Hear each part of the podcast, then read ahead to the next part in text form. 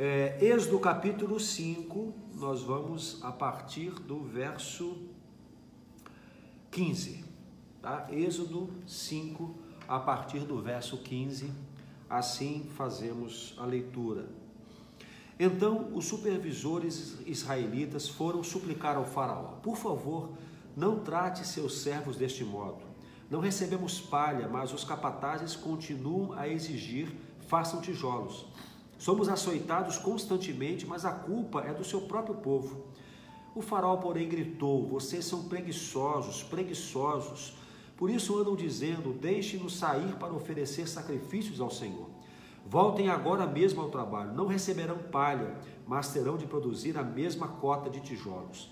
Quando os supervisores israelitas ouviram, vocês não poderão reduzir a quantidade de tijolos produzidos por dia, perceberam que estavam em sérios apuros. Essa é a versão NVT, tá, gente?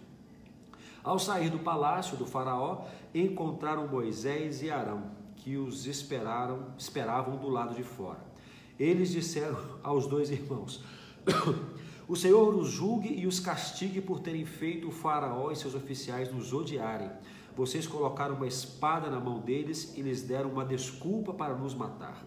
Moisés voltou ao Senhor e disse: Por que trouxeste toda esta desgraça sobre este povo? Por que, Senhor? Por que me enviaste? Desde que me apresentei ao Faraó como teu porta-voz, ele passou a tratar teu povo com ainda mais crueldade. E tu não fizeste coisa alguma para libertá-lo.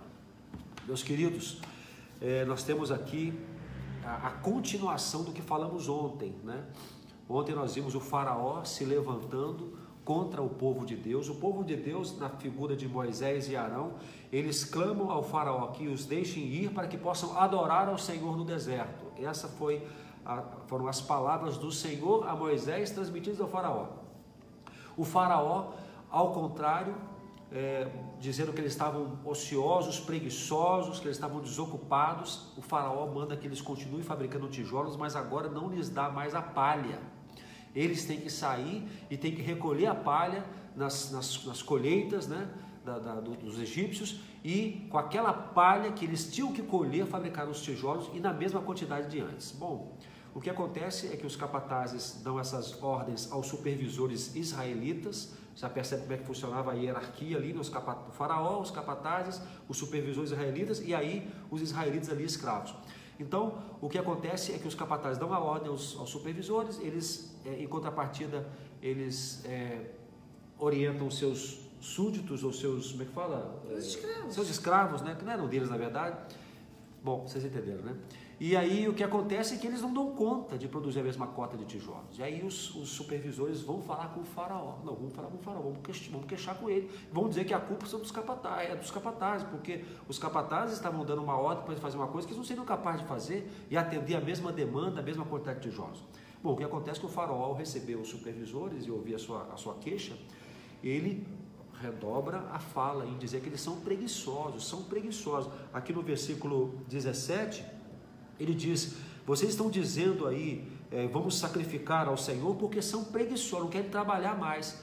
Voltem e continuem trabalhando e da mesma forma, sem receber a palha, produzam o mesmo número de tijolos. O que acontece é que eles saem dali humilhados pelo faraó, é, cabeça baixo, e se encontram na saída com Moisés e Arão. E aí eles vão reclamar com Moisés e Arão. Né? E, e, eles se queixam, dizendo, olha, vocês... É, vocês, depois que vocês apareceram aqui como porta-voz de Deus e falar com o faraó, nada, não aconteceu nada, só piorou. O faraó é ainda mais cruel para conosco. Você veio para ser nosso libertador, para sairmos daqui, mas o que está acontecendo é que as coisas estão ficando piores. Aí Moisés vai falar com Deus, né? E o Senhor tem uma postura é, desafiadora para trazer para Moisés e Arão. Vamos conversar sobre isso hoje. Vamos conversar sobre é, o que acontece quando a gente, mesmo apegado a uma promessa, percebe que as coisas não estão acontecendo como nós gostaríamos. Quais têm sido nossas atitudes quando parece que as coisas saíram do controle de Deus? Aonde foi parar a confiança daquele povo que há pouco tempo estava tão feliz com a, os sinais que viram com Moisés, com a notícia que receberam de que seriam libertos. Gente, aqui está acontecendo a primeira dificuldade. primeiro obstáculo, o povo já começa a desanimar. Vocês entenderam o que aconteceu? Tá começando o processo de libertação deles, só que ao invés deles verem o resultado positivo de imediato, veio um negativo. É, parece que você me trouxe uma boa notícia, mas essa boa notícia não está acontecendo, porque pelo contrário, a nossa situação está piorando. É isso que eles estão vivendo aqui.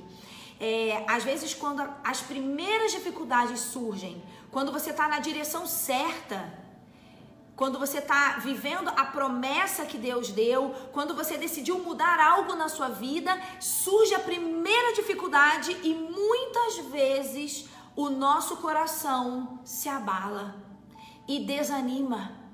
E aí a gente larga tudo, porque se não fosse Deus nesse projeto, se Moisés não tivesse aqui à frente, talvez esse povo nessa primeira dificuldade já teria abandonado tudo. E aqui a gente está vendo o que muitas vezes acontece com a gente, pessoal. Interessante porque como o faraó é, ele personifica Satanás, você vê que ele ele vem com muita veemência, com muita força. Né? Os, os, supervisores vão se queixar com ele e ele fala: não, vocês são preguiçosos. E ele, é, ele, é, ele reafirma que vai continuar é, daquele jeito, que eles vão, vão ser ainda mais sacrificados porque o diabo faz isso, quando nós nos prontificamos a obedecer a Deus, a ir em direção à, à busca pelo Senhor, a buscar intimidade com Ele, o diabo vem com mais força, vem tentando nos derrubar, e ele vem nesse princípio mesmo, com mais força, porque se derruba no princípio. Exatamente. A gente o projeto sofre acaba. por mais tempo, exatamente. Não, e o projeto muitas vezes encerra. Gente, é, na minha palavra no, no congresso, tem uma parte que eu vou falar sobre isso que às vezes o inimigo não precisa nem trazer uma, uma luta real. É só o, o grito do leão, é só o rugido do leão, a gente já sai correndo, a gente já desiste. Eu quero já começar a pensar, a perguntar para vocês assim: quais são as mudanças que vocês estão lutando para viver com Deus? Quais são as transformações que você sente que Deus está te caminhando para experimentar, para viver e que você já está enfrentando dificuldade no início? É isso que acontece com o povo aqui. Só que esse povo aqui já desanima. E você? Você já está desanimando no primeiro vento? Sabe de uma coisa, uma ilustração que eu uso sempre? É, é, a, a, vida com Deus, porque eu percebo assim, talvez alguns estão conosco aqui e estão se comprometendo a, a, buscar mais a Deus, não, eu quero buscar mais a Deus, quero mais intimidade com Deus. Esse tempo da pandemia acabou despertando essas, essas áreas da nossa vida, né, de buscar mais ao Senhor, de conhecer mais o Senhor. E o caminho é esse mesmo, buscar mais a Deus, estar mais tempo na presença de Deus, no secreto, na leitura bíblica, num devocional como esse aqui. O caminho é esse. Mas Satanás se levanta. Uhum. Então a ilustração que eu uso sempre é a do mar. A, a vida com Deus é aquela vida que você mergulha no relacionamento com Ele e encontra um lugar de estabilidade e segurança. Assim é o mar. Se você tem um, um mar com ondas arrebentando, se você ficar na beiradinha ali, onde as ondas arrebentam, você poderá facilmente ser derrubado, arrastado pela, pela, pela, pela correnteza e pode desistir de entrar no mar. Agora, se você dá um mergulho um pouco mais profundo, você se levanta ali um pouco adiante de onde as ondas se quebram. E aí você encontra esse lugar de estabilidade. Então eu digo a você que quem está começando a buscar a Deus, quem está buscando uma profundidade no Senhor, um relacionamento mais íntimo com Ele, você está na beira da, do mar. Eu convido você a mergulhar e dar umas braçadas, sabe? Deixa eu me entregar um pouco mais nessa busca, porque ali na beiradinha é onde Satanás vai vir com mais força contra você. E se você ficar ali ameaçando, vou ou não vou, vou ou não vou. Porque a beiradinha, amor, é quem não entrou e também é quem não saiu ainda. É, tá ali experimentando, é, molhando o pé. Tá molhando o pé no é. relacionamento com Deus. Não, mergulhe, é. nade um pouco e as ondas vão, vão se quebrar ali na frente. Você vai estar seguro naquele lugar. Agora, se ficar na beirada, você é presa fácil para o mar. E quando estamos nessa inconstância, me entrego para Deus, não me entrego, fico esperando Deus responder alguma coisa, Ele não responde, me afasto, ou então Ele dá um sinal de que está olhando para mim, aí eu vou um pouco mais, não, mergulhe pela e confie, fé. e confie, Faraó se levantou, botou mais trabalho para você, trouxe tribulação e angústia, sofrimento, confie no plano final, a gente não pode ser tão imediatista, gente, Que geração imediatista. Que se o negócio é, é, complica um pouquinho no início, ah, quero mais saber disso não. Ah, é, sabe o que acontece, amor? A gente está criando uma mentalidade de não suportar nenhum tipo de frustração. Então, por exemplo, a pessoa está na igreja, ela está ouvindo a, a pregação. Aí começou a ficar um pouquinho cansada, ela Aí pega o celular. Desconecta. Não, desconecta. ela pega o celular. A gente está em casa assistindo alguma coisa. Ah, não tô gostando não. Muda o canal. Uhum. Só que a gente acha, tudo bem, se eu tô em casa assistindo um filme e não tá legal e eu vou pro outro, ok, é só um filme. Mas na vida, nas tribulações, nas dificuldades, a gente não pula o canal. Uhum. A gente real, tem que ao final, a gente vai ter que enfrentar isso aí. Na vida real tem um problema, você não dá um, você não passa o dedinho assim para poder. Não, não quero, não quero isso aqui não, passa o dedinho, não existe isso. Não existe. Então é, é, é essa é uma mentalidade moderna, contemporânea, é que foi constituída no, no virtual, que a gente tenta trazer para o real não e funciona. sofre por causa disso, porque não é assim. Porque com Deus, gente, ele vai permitir que a gente passe por todas as etapas do processo. E existem algumas etapas que doem. Ele arranca coisas de nós, ele prova a nossa fé, ele trabalha a nossa confiança. Depois vem a vitória, depois vem a bênção, depois vem o uau. Mas até chegar no uau, tem. Uh, entendeu? Então, nas sonoplastias aí você entendeu. Mas olha só, primeiro lugar que acontece aqui: o povo se abala, abala a confiança dele. Mas acontece uma segunda coisa, amor, que me chamou muita atenção sobre esses supervisores. Gente, olha que loucura. Os escravos hebreus, tá? Desses escravos hebreus, como o Fabrício explicou, tinham alguns que eram também escravos, mas que o governo do faraó colocava como supervisores. Então eles mandavam dos próprios irmãos, entendeu? Eram tudo hebreu. E sobre esses tinham os capatazes, beleza. Que acontece? Esses supervisores, quando eles percebem que o bicho pegou, que não estão dando conta, eles, eles começam a apanhar. Os capatazes batem neles, porque eles não estão conseguindo cobrar os, a ralé lá. Aí eles vão no faraó suplicar por ajuda. Olha, gente, quando eu li isso, eu, eu pensei assim, cara, que loucura é essa? Eles vão suplicar, eles são hebreus. Eles são o povo que recebeu a promessa. Eles são aqueles que Deus falou: olha, vou libertar vocês. E aí a primeira dificuldade que acontece, eles vão suplicar ao homem mau. Queridos, a gente não suplica a ninguém a não ser a Deus.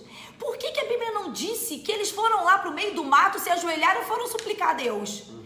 Era isso que eles tinham que fazer. Tá difícil, a carga ficou pesada, vai suplicar ao Senhor. E só um pouquinho, amor. E eu estou acostumada a ver pessoas que diante de situações difíceis, eles vão pedir ajuda a pessoas antes de clamarem ao seu Deus. Eu pergunto para a pessoa, sabe, amor, situação que está enfrentando. Aí eu pergunto assim: você já orou sobre isso? Uhum. Você já colocou isso diante de Deus? Aí a pessoa, ih, não, ainda não, vou orar. Mas sabe o que é mais estranho aqui? Se você olhar o faraó como a figura de Satanás, é como que se eu estou padecendo uma dificuldade e eu vou até o diabo negociar e peço a ele para aliviar um pouco, Satanás, diminui um pouquinho a carga sobre mim. Gente, que loucura! Então, ao invés de buscar a Deus, nós vamos pedir misericórdia ao diabo? É isso que vamos fazer? O que está acontecendo aqui é exatamente isso. Eles vão pedir misericórdia ao Faraó, ao invés de buscar ao seu Deus, que tudo pode. Então, olha que coisa, que coisa perigosa, né? Ao invés de clamar ao Senhor pelo socorro, eu peço misericórdia a Satanás. Mas é sabe isso? por que eu acho que talvez eles fizeram isso, amor? Porque eles foram resolver no braço deles. Uhum. Eu acho que eles foram, acharam assim, não, a gente vai lá, a gente vai, como a gente tá meio, meio aqui comparsa com ele, porque a gente é meio líder, a gente vai pedir ajuda e ele vai nos ouvir. É, é, a, é a, nossa mania, gente, de resolver as coisas do nosso jeito, do nosso braço, da nossa, com a nossa capacidade. Sempre dá errado. O que, que acontece com eles aqui? Eles são enxotados por Faraó. Sai daqui, seus preguiçosos. E, e, e Faraó dá um coice neles. Porque não é, não é o faraó que eu vou pedir ajuda. Eu vou pedir ajuda ao meu Deus. Tá difícil? Complicou aí a situação? Vai buscar ao Senhor e diga: Senhor, tá pesado. Porque era isso que eles estavam vivendo. O trabalho ficou difícil. Senhor, tá além das minhas forças. Senhor, não estou entregando. Não estou dando conta. Meus, meus recursos não estão chegando no que eu preciso. Senhor, a minha alegria não estou conseguindo, não estou conseguindo desenvolver. Os problemas estão maiores e a minha alegria está indo embora. Sei lá, o que quer que seja. Vai clamar ao Senhor, não vai suplicar a homens. Bom, aí eles saíram da presença do faraó encontraram com, com Moisés e Arão. Aí, Imagina que eles saíram bolados, né? E a Bíblia diz que Moisés e Arão estavam ali fora esperando. Espera, não, eles são corajosos. Eu não sei o que, que eles estavam fazendo ali lá de fora do palácio. Aí quando eles se encontram, eles vomitam em cima dos líderes, né? Eles, né? poxa vida, só, só piorou. O negócio estava ruim, ficou pior com essa história de vocês tirar a gente daqui. Então eles... E aí o que acontece com Moisés e Arão? Que Moisés, eles ficam abalados também. Gente, às vezes, muitas vezes, não é porque a pessoa ocupa uma posição de liderança que ela não fica abalada com a situação difícil. Uhum. Então, naquela circunstância ali, Moisés também se abalou. Moisés também, de certa forma, é. fraquejou na sua confiança em Deus. Uhum. Ele ficou que meio que é, a sua fé comprometida depois é. de ter é. ouvido, de repente aqueles caras saíram dali com, né, com muita raiva deles e vomitou tudo em cima deles e, e eles não conseguiram digerir aquilo. Moisés e Arão saem daquela conversa meio que abalados uhum. e, e parece que na hora da, da crise, da dificuldade, nós enxergamos com mais, com mais força a nossa fragilidade. É. Né? É realmente quem sou. Aí de novo, Moisés, quando vai falar com Deus, ele fala de novo, aí eu, eu não estou sabendo falar, eu não sei falar, eu não sei como me portar. Então parece que a, que a fragilidade que a gente antes tinha abandonado por confiar em Deus, ela volta com mais força ainda. É, sabe que isso aqui, gente, é uma coisa que acontece muito. Você talvez vai se identificar. Tá indo tudo bem na sua vida, então a gente tem ali uma, uma visão sobre nós positiva, né? Nossa, eu tô dando conta, eu tô conseguindo enfrentar, tá, tá ok. Quando algumas dificuldades vêm sobre nós, dependendo da dificuldade, ela coloca em xeque aquilo que a gente acredita sobre nós mesmos. Não estou aqui falando de que não é Deus que faz a obra, não é isso. Mas eu estou dizendo aqui que Moisés, ele não somente vai falar para Deus assim: Deus, o que, que o senhor está fazendo? Uhum. Deus, o senhor me mandou aqui, por que, que isso está acontecendo? Ele não fala só isso, ele fala assim. Eu não sei falar, eu tenho dificuldade de falar. Moisés coloca em xeque até quem ele é e a capacidade que Deus pode dar a ele de resolver aquele problema. Já aconteceu isso com você, por exemplo? Levanta aí uma calúnia sobre você ou um problema no seu trabalho, é, que esse problema é ressaltado que você falhou. Porque a gente falha, tá? E aí quando eu vejo aquilo, meu Deus, isso está acontecendo porque eu errei. A gente não começa a questionar a nossa capacidade? Já viveram isso? É, a gente começa a duvidar de quem nós somos, é, se eu tenho que fazer isso, eu atendo muitas pessoas, e já vivi isso também várias vezes, de pessoas que enfrentam problemas, que elas falam assim, Letícia, eu não sei mais se eu sou capaz de. Uma vez eu atendi um, um profissional, um médico, em que um paciente morreu num procedimento dele, né? E ele começou a colocar em dúvida se ele tinha que continuar sendo médico. Eu não sei se eu sou capaz de fazer isso. Eu não sei se eu nasci para isso. E era um cristão, né? E ele dizia: Eu não sei se Deus me escolheu para isso. Eu acho que eu, eu acho que eu tenho que parar e fazer outra coisa. Às vezes isso acontece porque faz parte do pacote do diabo. O pacote dele, muitas vezes, a gente é questionar quem nós somos em Deus, questionar as capacidades que Deus nos deu, os dons e talentos. Sabe, uma pessoa que às vezes num, num, numa exposição pública, ela passa uma vergonha. Sabe, eu ouvi esses dias um, um cantor que foi cantar, um, um cantor evangélico, ele teve uma apresentação muito ruim, acho que ele desafinou gravemente. E ele teve momentos de se questionar: será que Deus me chamou para isso? Pessoal, o inimigo sempre quer colocar em dúvida quem nós somos. E ele é mentiroso. E ele é mentiroso. Deixa eu falar uma coisa. Pode falar. No exercício do ministério, aí ministério eu falo para pastores, para missionários e missionárias que estão aqui com a gente, mas também para líderes, pessoas que exercem funções na igreja. E, nós vamos enfrentar dificuldades, gente. Não foi fácil para Jesus, não será fácil para nenhum de nós. Uhum. E nós somos muitas vezes, diante das dificuldades, às vezes questionados pelos liderados, nós vamos até o Senhor e falar: Senhor, eu acho que eu não sou para isso, uhum. eu não tenho habilidade para isso, eu acho que eu não sou capaz. Gente, faz parte do exercício da liderança eventuais fracassos. Uhum. Faz parte. Nós temos um inimigo que não sossega. Uhum. Nós temos um inimigo que a Bíblia diz que está o tempo todo procurando uma forma de nos alcançar, uhum. de nos derrubar. Nós temos o quê? Que resistir às investidas dele e às mentiras que ele tenta plantar em nossa cabeça. Então, você líder, você que tem um ministério na igreja, você pastor, missionário, missionária, eventuais fracassos fazem parte do ministério. Nós devemos então, diante de um fracasso eminente ou de um fracasso que já aconteceu, uhum. nos voltar para Deus. Fazer o que fizeram Moisés e Arão. Eles foram, seu Senhor, eles foram queixar com Deus, Senhor, olha só, está acontecendo isso aí. E aí eles falam um negócio interessante, o último versículo aqui, olha, tu não fizesse coisa alguma para libertá-los até agora. Então, eles foram até um pouco petulantes, mas eles estavam expondo o que estava no é. coração deles naquele momento. Então, nós, enquanto líderes, devemos entender que vamos passar por dificuldades, sermos questionados. Nossa liderança pode ficar, ser confrontada em alguns momentos, mas buscamos ao Senhor. Uhum. Isso acontece, amor, não só com uma liderança, mas com qualquer função. Às vezes a pessoa tem uma empresa, tem um negócio e ela passa por um, um, uma queda, ela passa por um golpe, aí ela começa a questionar tudo, assim, será que isso é para mim? Será que eu devo estar tá aqui? Por quê? Porque aconteceu um erro, ou, ou uma luta se levantou contra você e você começa a querer regredir em tudo que você sente que foi Deus que te trouxe, que te capacitou. Gente, lembre-se que Satanás é mentiroso tá? E às vezes as dúvidas que vêm na nossa mente não vêm de Deus, é ele. Porque Moisés fala ali, ó, os israelitas já não querem me dar ouvidos. Como posso esperar que o faraó vai me escutar? Eu não, e eu tenho tanta dificuldade para falar. Moisés ali vai no. Ele volta com, os, com, as, com as queixas de antes, é. Mas aí, gente, finaliza, né? Ele fala tudo isso para Deus, ele desabafa, às vezes eu desabafo com Deus, às vezes eu falo uns negócios para Deus assim, como, como, que alguém que está querendo colocar um sentimento para fora. É isso que Moisés faz. E aí vem a resposta de Deus. Você acha que Deus vai deixar o, o servo dele sair com essas dúvidas Não, todas? Eu acho mais interessante aqui na resposta de Deus é que Deus fala assim, ok, tá bom? Então agora vai ser do meu jeito. Então vocês, aí Deus fala com Moisés e com Arão que eles, que eles têm que voltar lá e eles precisam reafirmar que eles vão sair do Egito.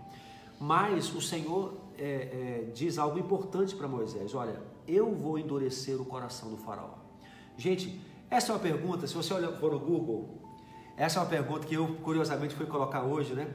Eu coloquei assim: por que Deus endureceu o Google completa? O coração do Faraó. Pode colocar para você testar. Por que Deus endureceu o coração do faraó? Já monta. Porque é uma pergunta que muita gente faz. Por que, que as coisas não acontecem com mais facilidade para nós que tememos a Deus, que servimos ao Senhor? Era o povo de Deus, estava sofrendo no Egito. Então Deus tinha que estalar o dedo e o povo sair. Mas Deus endurece o coração do faraó. Ali a própria Escritura nos revela por quê. Bom, o faraó, os egípcios e o povo de Deus tinha que conhecer esse Deus. Imagina 400 anos totalmente envolvido com, a adoração egípcia, totalmente é, é, envolto com tudo aquela, aquela, aquela quantidade de deuses, aquela de coisa idolatria. toda, idolatria no Egito. Com o tempo, o povo se esqueceu da identidade do seu Deus. Então agora era importante que Deus manifestasse todo o seu poder, uhum. toda a sua majestade, toda a sua glória. Então, em cada uma das próximas dez pragas, Deus vai mostrando o seu poder, Deus vai se revelando. Então, gente, às vezes as coisas não vão acontecer como a gente gostaria, uhum. não vai acontecer no tempo que a gente gostaria. Nós vamos ter que passar por dificuldades, corações serão endurecidos, portas serão fechadas, mas creia que o Deus que prometeu a Abraão a Isaac e a Jacó é o Deus que também prometeu a Moisés. Ele vai cumprir a promessa. Uhum. E o Deus que prometeu a você, o que ele já lhe prometeu, ele vai cumprir, ainda que você tenha que, eventualmente, passar por dificuldades. Uhum. Deus está querendo revelar o seu poder e ensinar a você, a mostrar a você quem ele é. E só vai conhecer o poder de Deus quem continuar firme.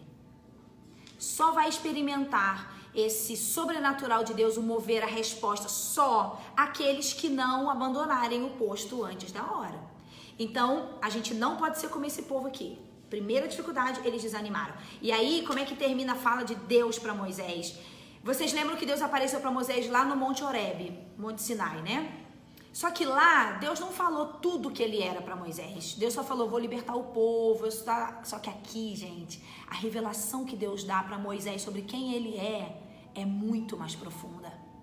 Isso significa que quanto mais a gente vai buscando a Deus, mesmo nas dificuldades, Deus vai se revelando mais a você. Deus vai dizendo coisas novas a você. Mas você não pode parar. Você não pode murmurar. O povo já começou a murmurar. Então Deus diz para Moisés assim: Eu sou Yahvé. É, o, o, ele, ele, fala, ele fala o nome dele, né? O Senhor. Aparecia a Abraão, apareci para Isaac, apareci para Jacó como El Shaddai, o Todo-Poderoso. Sabe o que Deus está falando aqui, Moisés? Para de reclamar e para já de achar que não vai rolar. Eu tô te dizendo quem eu sou.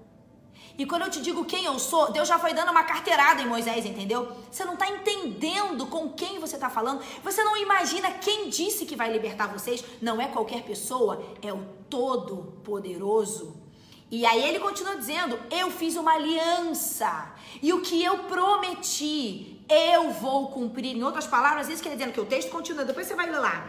E aí ele termina dizendo: portanto, diga ao povo de Israel: eu sou o Senhor, e eu os libertarei da opressão e os livrarei da escravidão do Egito. Ele está dizendo de novo o que ele já tinha dito, ele está dizendo, querido. Quem está dizendo que vai fazer isso sou eu, o Todo-Poderoso. Então não duvide, não tenha dúvidas, siga em frente, vai começar. Agora vai começar. Você vai lá e os informe disso. Essa é uma, um posicionamento de Deus é, é, inquestionável. Vai lá e você vai os informar. Informe ao povo hebreu, ao meu povo. Informe sou? ao faraó e saiba você.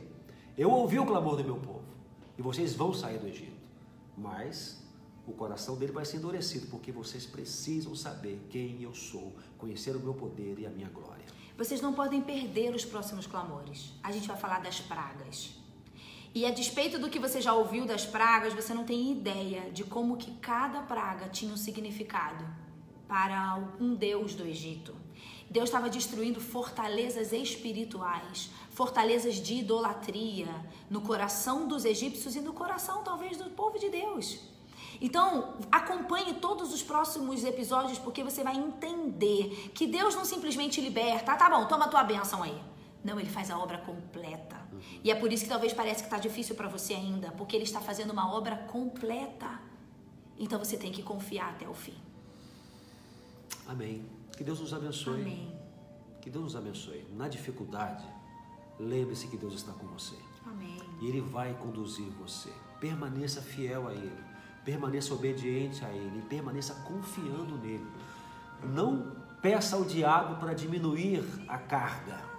Confie em Deus para lhe dar força para vencer toda e qualquer dificuldade colocada por Satanás na sua vida.